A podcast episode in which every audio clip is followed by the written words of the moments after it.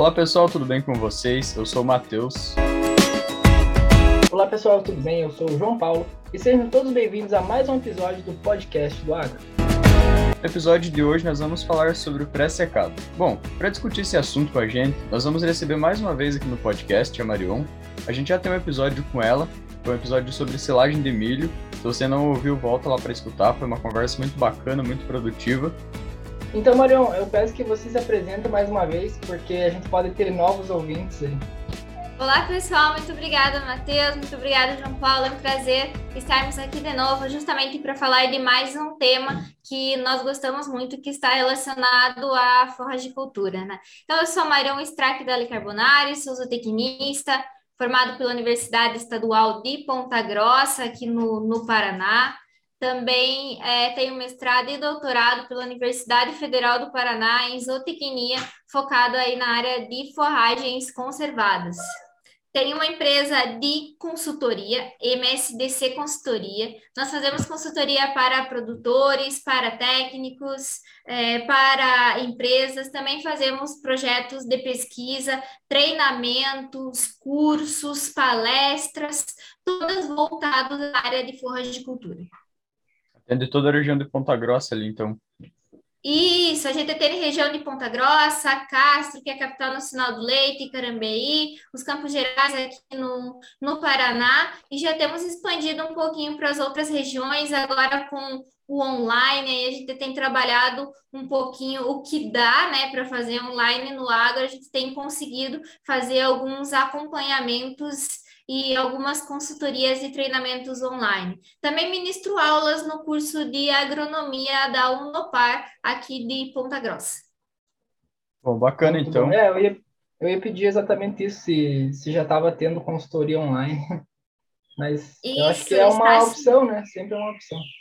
É, é claro que muitas coisas a gente precisa realmente ver, chegar no produtor, mas tem algumas é, recomendações, algumas orientações que nós conseguimos fazer online e a gente tem trabalhado nesse, nesse formato. Muito da parte online também para produtores, mas para empresas, para técnicos que aí vão passar essa informação para os seus produtores é, treinamentos têm sido um grande forte aí nas nossas habilidades dentro da consultoria. Uma modalidade, uma modalidade nova que a pandemia trouxe, né? É, se, se é que a pandemia trouxe alguma é. coisa boa, é, é a, a, conexão que a gente criou no, no online, nas redes sociais, e essa possibilidade de, mesmo estando longe, estar perto. É, todo mundo se adaptou e agora todo mundo usa isso para muitas e muitas coisas. Né? Mas então, vamos começar a nossa conversa sobre o pré-secado, então. Acho que a gente tem que começar assim bem básico, Marião, é, perguntando para ti o que, que é o pré-secado. O pré-secado, gente, ele é um volumoso que, além de nos transmitir a parte da fibra para os animais, ele também é, vai ter um incremento proteico nas, nas dietas. E nada mais é do que uma silagem. Então, a gente, quando a gente fala pré-secado ou fala silagem pré-secada, é a mesma coisa. É um método de conservação dessas forrageiras para que elas fermentem, elas virem silagem e possam ser utilizadas em outros momentos do ano. Ela pode ser utilizada de diversas formas, pode ser feita de diversas formas e também é utilizada para várias é, espécies, né? Bovinos de leite, bovinos de corte, ovinos, equinos. Então, é uma forma da gente conservar essas forrageiras, produção de volumoso, produção proteica com muita qualidade. Então, Tu podia conceituar para nós, é, elencar para nós, Marion, quais são as principais vantagens em estar tá utilizando o pré-secado dentro da propriedade? Existem várias vantagens quando a gente fala em, em pré-secado, né? Vamos pensar assim, que é, o bovino em si é um animal que ele é ruminante.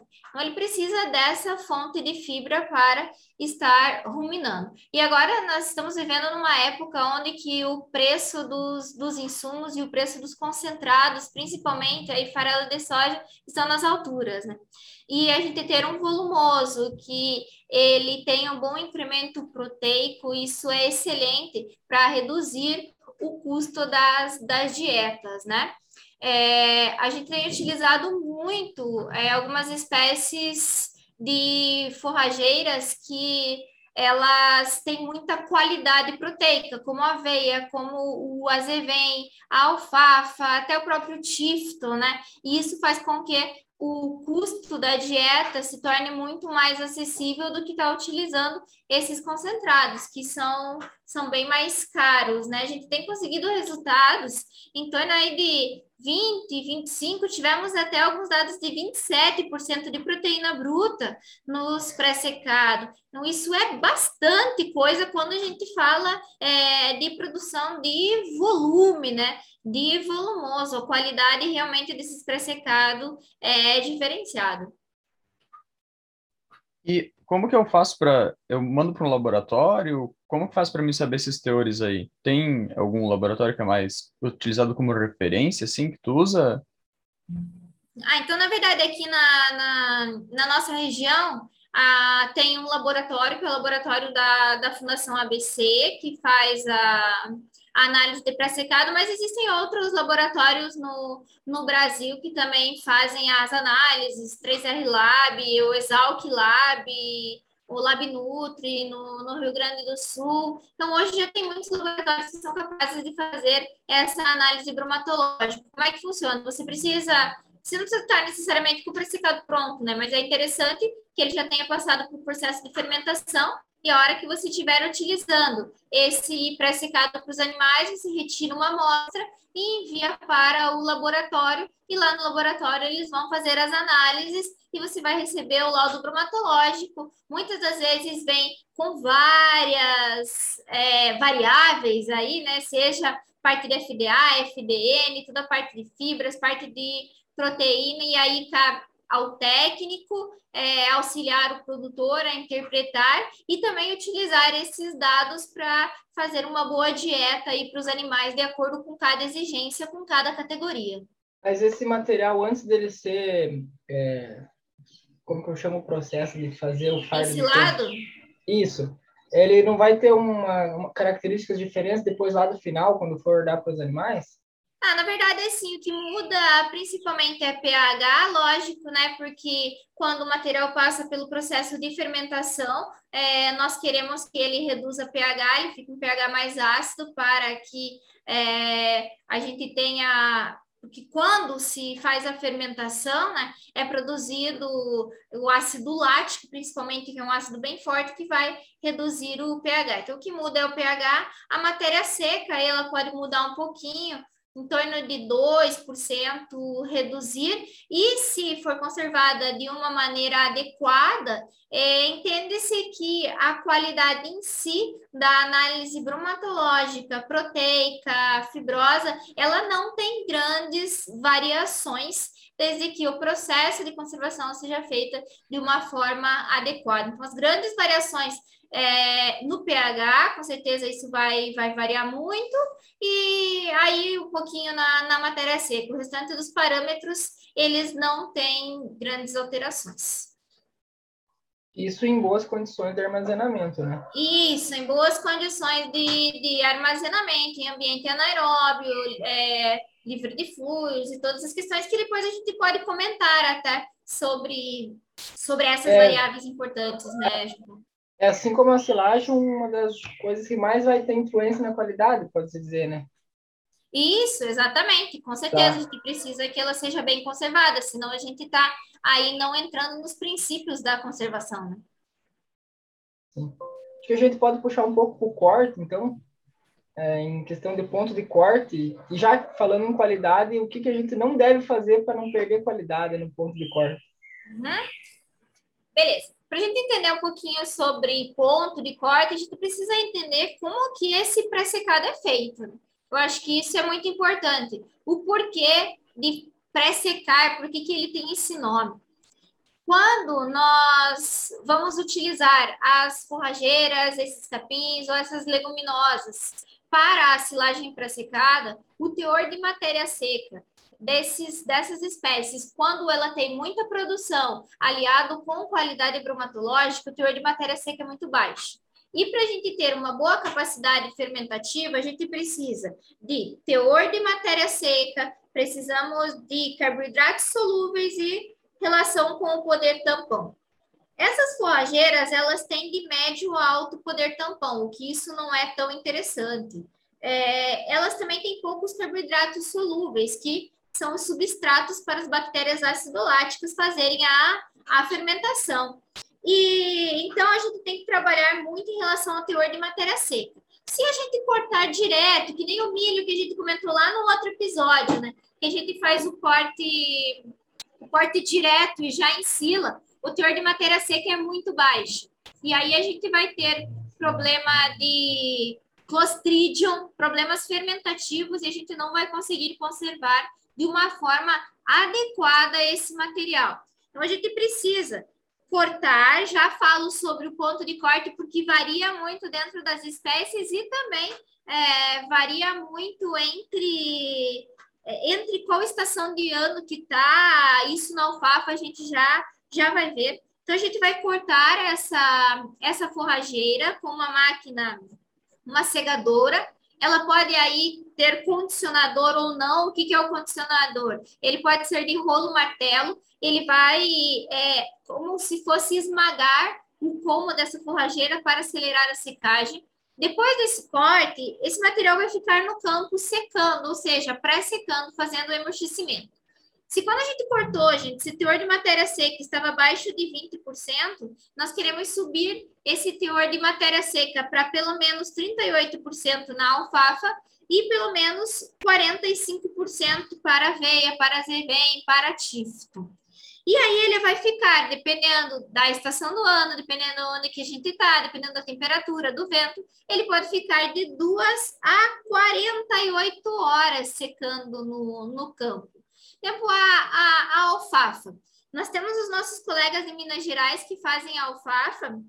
Eles cortam em torno de duas horas, ela já alcançou é, o teor de matéria seca adequado, eles já estão recolhendo. Nós aqui, quando nós cortamos alfafa no inverno, ela pode até ficar 48 horas secando. Então, não tem como a gente bater o martelo aí quanto tempo fica secando. Vai variar de todas essas, essas premissas aí que, que a gente que a gente comentou, né? Então, depois de cortar essa forrageira, ela vai ficar secando no campo.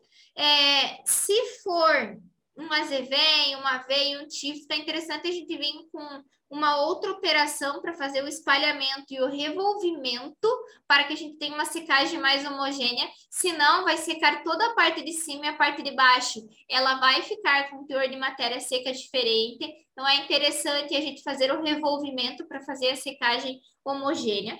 Depois que é feito o revolvimento, aí vai ter o recolhimento, é, a, o enleiramento, então vem uma outra máquina montando leiras vai então o que, que, são essas leiras, né? Vai pegando esse material que está espalhado no campo e vai juntando, vai juntando para vir uma outra máquina e fazer o recolhimento disso. E aí que pode ser com as enfardadeiras ou com as ensiladeiras, né?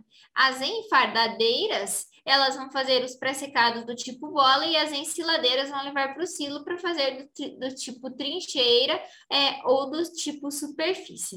Então, de uma maneira geral, gente, esse é o processo de confecção do pré-secado. Mas e aí, voltando lá na pergunta, né, em relação é, ao ponto de corte da, das espécies.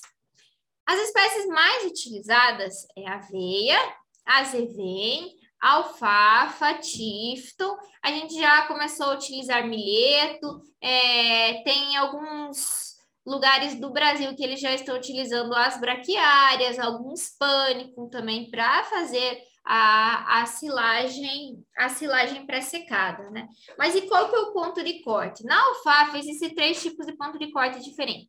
A alfafa é uma forrageira perene, É, a gente considera de inverno porque a implantação dela é, pode ser feita em abril, maio ou setembro, outubro, e ela vai dar vários cortes durante o ano, oito, nove, dez cortes durante o ano, dependendo de onde você está.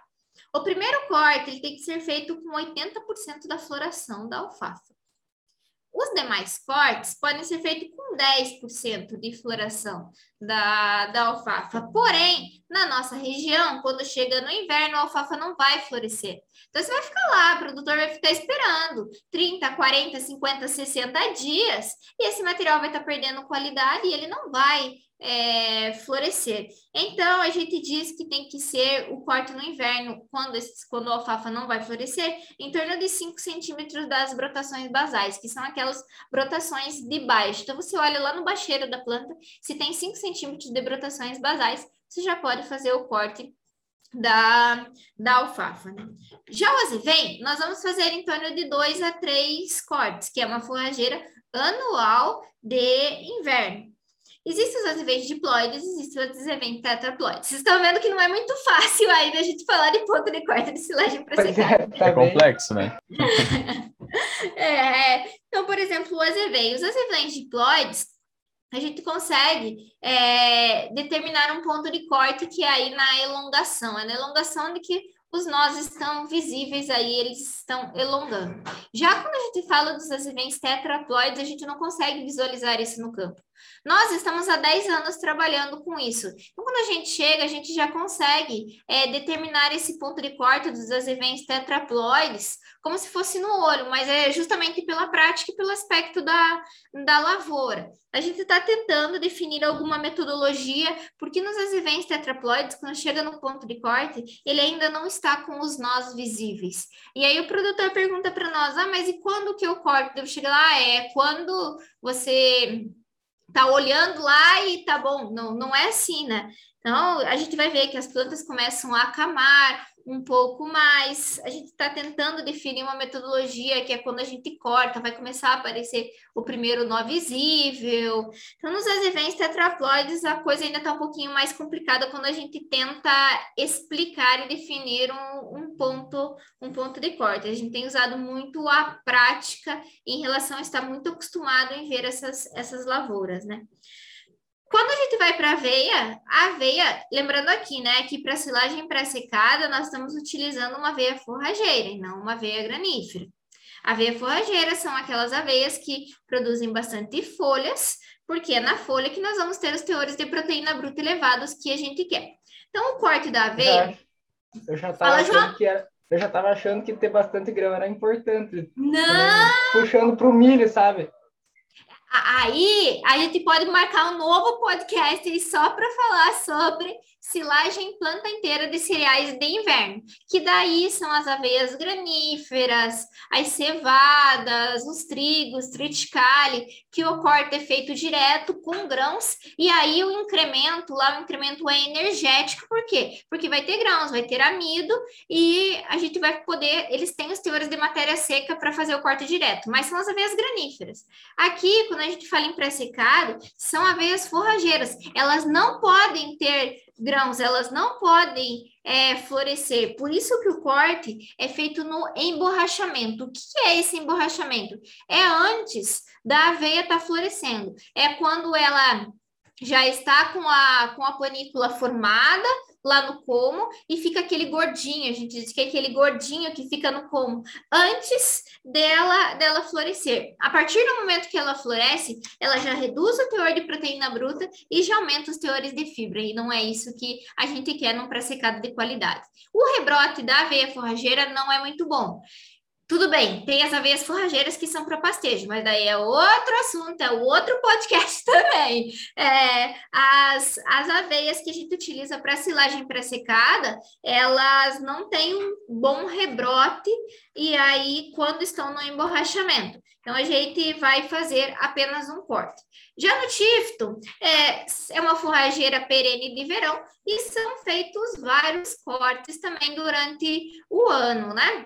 E aí, em torno de 40 é, centímetros de altura que a gente faz o corte do tifton, dos gigs, dessas, dessas forragens em si. Então, veja, gente, que além de ter ponto de corte, tem ponto de recolhimento também, diferente só do milho. No milho a gente corta e já leva lá com os 30, 35% de matéria seca, já leva direto para o silo. Aqui a gente tem que saber o ponto de corte de acordo com o estágio das, das forrageiras e depois também vai deixar pré-secar e tem que saber o ponto que você vai recolher. Veja como pré-secada aí, quando a gente acha que é simples de fazer aquelas bolas que a gente vê na estrada, tem muita, muita teoria para a gente colocar em prática para poder fazer esse tipo de, forragem. Eu já começo a me perguntar, será que eles estão pensando nisso? que já aqui está se tornando bem mais comum já é, pré-secado. É, e, e, a gente vê hoje, João e Matheus, que tem é, uma demanda muito grande.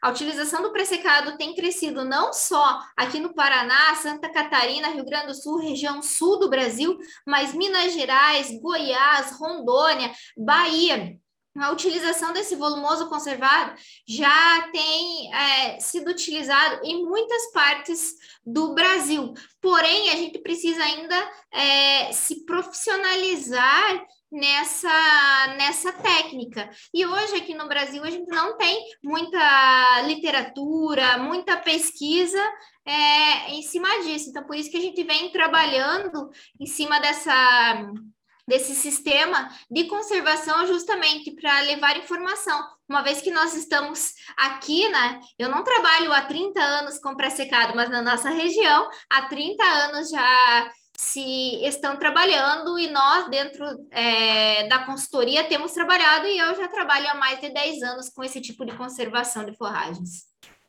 Eu estava comentando é, até essa semana, é muito interessante que ele entra como uma opção para suprir aquela falta que a gente tem sempre quando troca a estação, né? A gente sai, por exemplo, tem a grama ali quando termina o verão e ainda a aveia não está pronta para tu largar o animal, né? Então hum. sempre fica esse esse pedaço, esse, esse tempo. Vazio forrageiro. Fica, é isso aí, vazio forrageiro. É muito interessante, é. né? E é, aqui na, na, na, nossa região a gente diz que chega é, os meses de inverno e os meses de, de verão, a gente separa as safras, né? E quando a gente vai para outras regiões do país, a gente tem é, Brasil mais tropical, nós temos a parte de águas e seca. E chega na seca, não tem produção de pasto. Então a gente pode é, conservar quando o pasto está produzindo em abundância, em excesso nas águas, poder conservar é, esse excesso através da silagem pré-secada para poder fornecer aos animais justamente nesse, nesse período de vazio forrageiro ou para aqueles animais que permanecem em confinamento, que você precisa fornecer é, o alimento para esses animais durante o ano todo.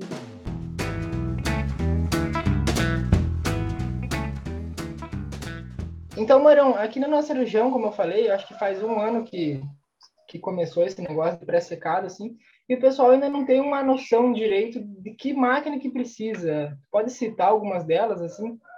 João, para a produção de, de silagem pré-secada, como vocês viram, a gente comentou, tem vários processos em torno disso. Então, exige um grande número de máquinas. O que, que tem acontecido aqui com os produtores?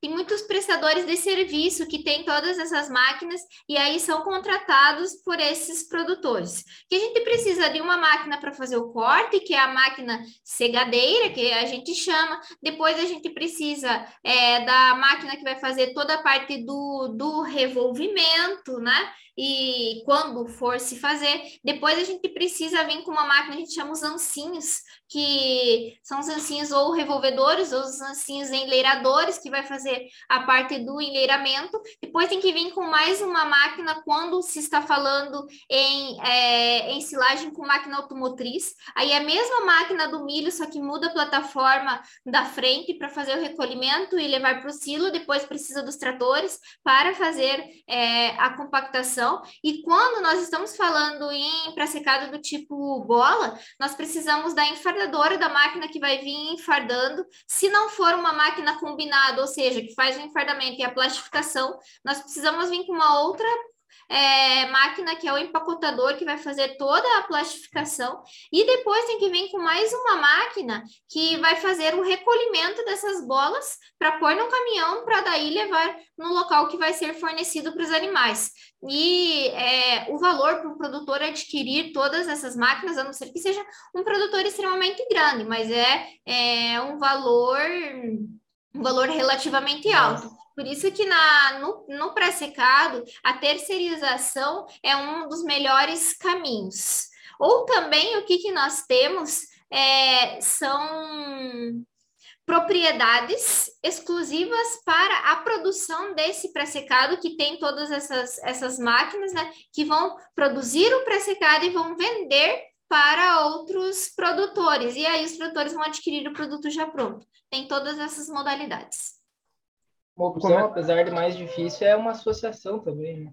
Isso, um a, a, a, associação também. Hoje está se começando, tem a Associação Brasileira de Prestadores de Serviços. É, o foco principal aí no início é a parte de silagem de milho, mas também já tem a questão da, da silagem pré-secada, justamente aí para tentar auxiliar os produtores que não têm a parte de é, terceirização tão próximo da, da propriedade. Para nós, nós temos inúmeras, aqui temos 5, 6, 7, 8, 9, umas 10 aí, empresas de prestação de, de serviços só, só na nossa região. Mas a gente está vendo que é, isso aí já está começando a ser vislumbrado por outras regiões e está crescendo muito. E a gente fica muito satisfeito com esse crescimento, porque a gente sabe que o produtor está sendo atendido de uma forma mais adequada, com produto de qualidade qualidade, isso vai gerar mais produção de leite, mais produção de carne, que é o grande objetivo de todos, né? Quem ganha é o setor, né? Quem ganha é o setor, todos ganham. É, Marion, tu comentou sobre usar a máquina automotriz para fazer o recolhimento no campo. Tem alguma opção para acoplar no trator que seja mais pequena, mais barata? Tem, tem algumas, tem algumas opções sim, mas tem que tomar um pouquinho de cuidado se essa forragem vai ser, essa, essa máquina ela vai ser capaz de fazer a picagem do material. A gente tem trabalhado muito com as ensiladeiras grandes, porque elas conseguem fazer a picagem desse material para auxiliar em todo o processo de compactação. Mas tem algumas acopladas no trator que também podem fazer o, o, o recolhimento, mas não é muito usual. Mais comum então é a grande a enfardadeira ela pica também o material, né? Pica, mas não pica tão quanto ela não consegue picar tanto a, a ensiladeira. É, porque a enfardadeira tem um número X de, de facas, né? E aí o tamanho da picagem é o espaço entre, entre as facas. A gente não consegue picar tão quanto a, a ensiladeira consegue. A automotriz tem que fazer uma regulagem também, que eu fiquei pensando agora, não vai ficar demais. Não, então, por isso que tem que ter uma, uma regulagem certa. Dentro da Penn State, lá da Universidade da Pensilvânia, tamanho de partículas, eles têm. A mesma que a gente falou da, da parte de milho silagem, também tem os parâmetros para utilizar para pré-secado. Mas digo para vocês, são parâmetros bem difíceis de, de se chegar. Não é tão simples de se chegar quando a gente fala em silagem de, de milho. É, nas ensiladeiras grandes, tem que tomar muito cuidado, quando a gente vê que está fazendo muita poeira, é, aí tem que, tem, que, tem que regular, tem que regular melhor. Bom, então, Marião, tu comentou sobre diferentes métodos de se fazer, né? Ah, o pré-secado em bola e o pré-secado em trincheira. Tu podia comentar um pouco para a gente sobre essas maneiras diferentes de armazenar o pré-secado? Uhum, então, o que, que é, é, é, legal, né, quando a gente fala em armazenamento do tipo bola? Porque é uma utilização, é, digamos que é, bem democrática porque ela pode ser utilizada tanto para grandes produtores quanto para pequenos produtores. Nós temos bolas de diversos tamanhos, mas vamos dizer em média aí que essas bolas vão ter 500, 500 quilos de, de massa verde. Não pode ter aqueles produtores grandes que utilizam inúmeras bolas, ou pode ter aquele produtor pequeno que não vai conseguir é, consumir uma quantidade de pré-secado grande. Aí as bolas são uma boa alternativa e já em silos, trincheira, em superfície, a gente recomenda para produtores maiores que vão conseguir tirar uma fatia maior diária aí, porque o incremento nas dietas de silagem pré-secada não é tão grande como o efeito da silagem de milho. Por isso, pequenos produtores, é, se forem fazer silos trincheiras ou silos superfícies, tem que cuidar muito com o dimensionamento desse, desse silo, porque aquela regra da fatia diária, 17, 20 centímetros, continua valendo para silagem pré-secada. Afinal, nós também queremos um ambiente anaeróbio, né? Livre de oxigênio, para a gente não ter degradação, para a gente não ter desenvolvimento de fungos e leveduras aí com a entrada do oxigênio. Em comparação com o feno, então, Marão, é, questão de qualidade, eu acho que o feno é um pouco mais fácil de produzir. O que, que tu acha? O que, que tu me diz? Na verdade, dependendo do, da estação do ano, dependendo do local, o feno se torna até mais difícil de produzir. Daí vira um problema. Isso, que vai chover, é, ou outro ponto. Já já já falo aqui para vocês que o feno aqui que, e o processo de conservação do feno é diferente. Então, vamos entender o que, que é a diferença. Né? O pré-secado, o processo de conservação é através da fermentação. O feno é através da desidratação. Por isso que o pré-secado nós vamos recolher em torno aí de 45 a 55% de matéria seca e o feno nós vamos recolher com 85% de matéria seca, porque o feno ele vai conservar, então novamente aí pela desidratação. Por isso que o feno nós não colocamos o plástico nele, porque ele não precisa, não deve fermentar. E ele deve ser conservado em um ambiente, um barracão fechado, porque ele não pode tomar chuva. Já o pré-secado, é, quando a gente faz em bolas, né, por exemplo, a gente pode colocar é, as, o plástico em volta e pode armazenar ao ar livre. Ele vai estar fermentando lá. Por que, que eu digo que em muitos casos a utilização do pré-secado ele pode ser mais é, a, a, confecção do pré-secado pode ser mais fácil. Na nossa região aqui chega é, os meses de inverno, onde a gente está fazendo o aveio ou azevém, nós temos muito orvalho e temos muita neblina de manhã. E o que acaba acontecendo? Essa forragem não chega no ponto de feno, não chega a 85% de matéria seca, porque ela vai secar durante o dia, aí vai chegar é, à noite, ela vai umedecer com o orvalho e com a, a, neblina, com a serração. E ela não chega nos 85. Então vai ficar lá dias. Decomposição até. É isso, fica até um cheiro forte, exatamente isso, fica um cheiro forte na, na lavoura se você deixa muitos dias aquele material lá, lá no campo. Por isso que a gente utiliza a silagem para secar, porque a gente faz um recolhimento mais rápido, né? Ele fica menos tempo no campo secando. E já nas regiões do Brasil que a gente falou lá que é no período das águas, que vai produzir bastante forragem, a resposta está aí, período das águas. Tem locais que chove todo dia. E aí, mesmo que seja quente, para alcançar os 85% de matéria seca, não, não chega.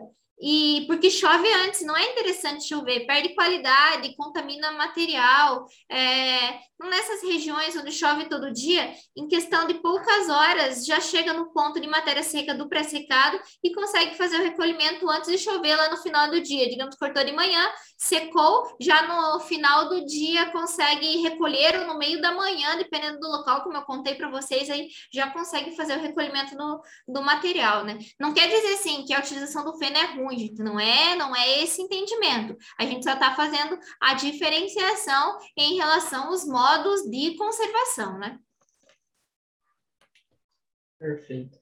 É, tem que ter um sincronismo entre as máquinas que cortam e a capacidade de enfenação também, né? Isso, com certeza. Porque senão tem... Tem, tem que ter, sim, tem que ter um sincronismo aí se vão ser prestadores de serviços diferentes, aquele que corta, aquele que vai vir enlerar, aquele que vai vir recolher. Então, tem que ter um sincronismo aí para não perder esses, esses principais pontos. E também, quando você vai levar para o silo, você tem que ter um sincronismo quando faz o silo trincheiro, o silo superfície, em relação à máquina que está colhendo os produtos que o produto que está chegando, a quantidade de produto que está chegando e a capacidade de compactação desse, desse material lá no silo. Bom, para fechar, então, Marion, é, eu, queria, eu tenho uma dúvida quanto ao tempo de fermentação, tanto para o silo trincheira ou em superfície, né, quanto para o forma de armazenamento em bola. Qual o tempo que eu tenho que deixar aí? Ah, isso é um grande, um grande questionamento. Quando a gente fala em silagem pré-secada, a gente tem dito pelo menos aí uns 45 dias, mas digo para vocês que esses dias nós somos um produtor com 30 dias de silo fechado foi feito um azevém com uma qualidade extrema, muito bem picado, muito bem compactado. 30 dias já estava um material muito bonito. Mas a gente tem dito aí que é para aguardar, é, se possível, uns 45 dias para poder utilizar essa silagem secar.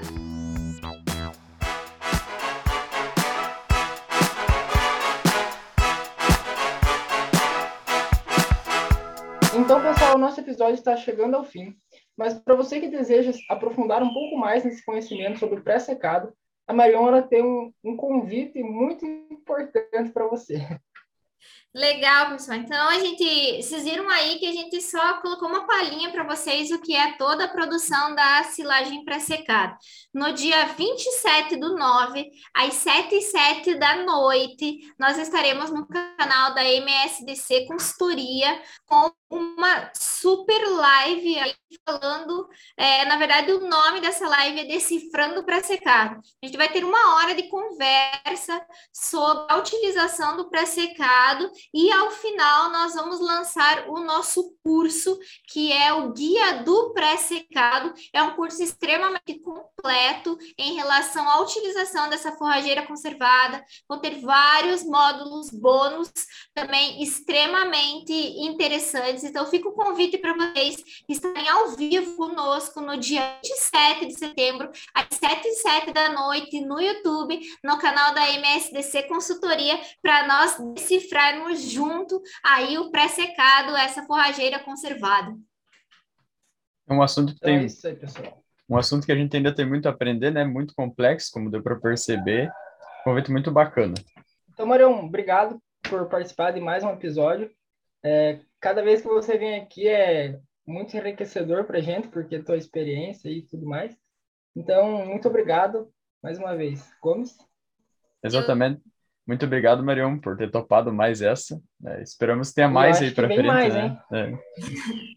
É. eu fico muito feliz, meninas, desejo sucesso para vocês no podcast do, do Agro. O trabalho de vocês está é, sensacional. Muito obrigada pelo convite. Sempre estou à disposição de vocês, à disposição aí de todos os nossos os nossos ouvintes. E quem ainda não me segue no Instagram, pode me seguir lá. É Marion com Y, então é marion.msdc.consultoria. Nós sempre estamos postando muito conteúdo na área de forragicultura, o nosso dia a dia, o que a gente faz na, na consultoria, também muito conteúdo técnico nessa área aí que nós gostamos tanto, né? Muito obrigada, meninos, é um prazer estar aqui com vocês novamente. Vou deixar o convite para vocês também seguir gente, o podcast lá no Instagram, é podcast do agro. E se você está ouvindo pelo YouTube, se inscreve no nosso canal. Se está ouvindo pelo Spotify ou qualquer outra plataforma, também não esquece de seguir o, o seguir nosso podcast, que você vai ser notificado sempre que tiver episódios novos. Então, muito obrigado por ter ouvido e tchau!